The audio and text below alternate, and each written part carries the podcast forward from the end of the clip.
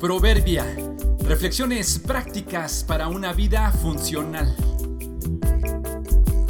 Diciembre 24. Percepción. El reconocimiento más que el conocimiento de Cristo es lo que nos da salvación. ¿Saben a qué edad comienzan a percibir los niños en el vientre de su madre? Hice esta pregunta en una plática que di recientemente y una madre entre la audiencia comentó que los bebés en el vientre son capaces de saber, incluso cuando el papá se está acercando y abre la puerta de la casa. Lo sabemos, los bebés son capaces de distinguir voces y situaciones emocionales aún sin comprender lo que está pasando.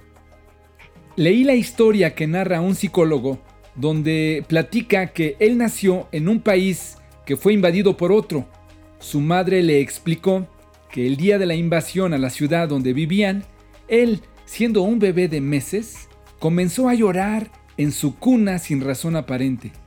Su madre llamó al pediatra para que fuera a revisarlo y éste le respondió que iría en cuanto pudiera, ya que tenía que revisar a otros bebés que lloraban también en diferentes casas. Él afirma que todos los bebés hijos de madres judías pudieron percibir la angustia de ellas ante la invasión.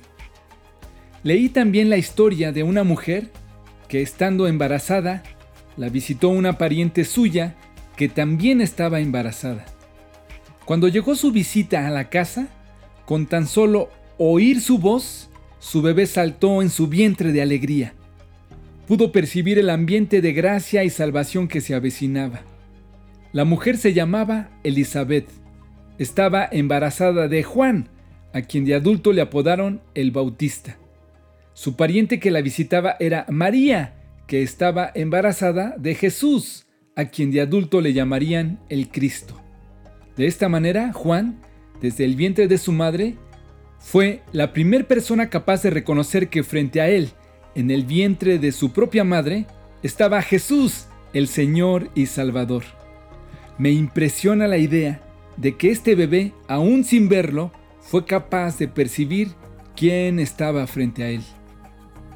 Más tarde, siendo adultos y cuando de vuelta se volvieron a encontrar, Juan nuevamente lo reconoció y dijo frente a todos, He aquí el Cordero de Dios que quita el pecado del mundo. Este es un buen día, no solo para celebrarlo, sino también para reconocerlo. ¿Celebrarás hoy su señorío en tu vida? ¿O solo te importan la cena y los regalos? Elizabeth dio un grito de alegría y le exclamó a María, Dios te ha bendecido más que a todas las mujeres y tu hijo es bendito. ¿Por qué tengo este honor que la madre de mi Señor venga a visitarme? Cuando escuché tu saludo, el bebé saltó de alegría en mi vientre.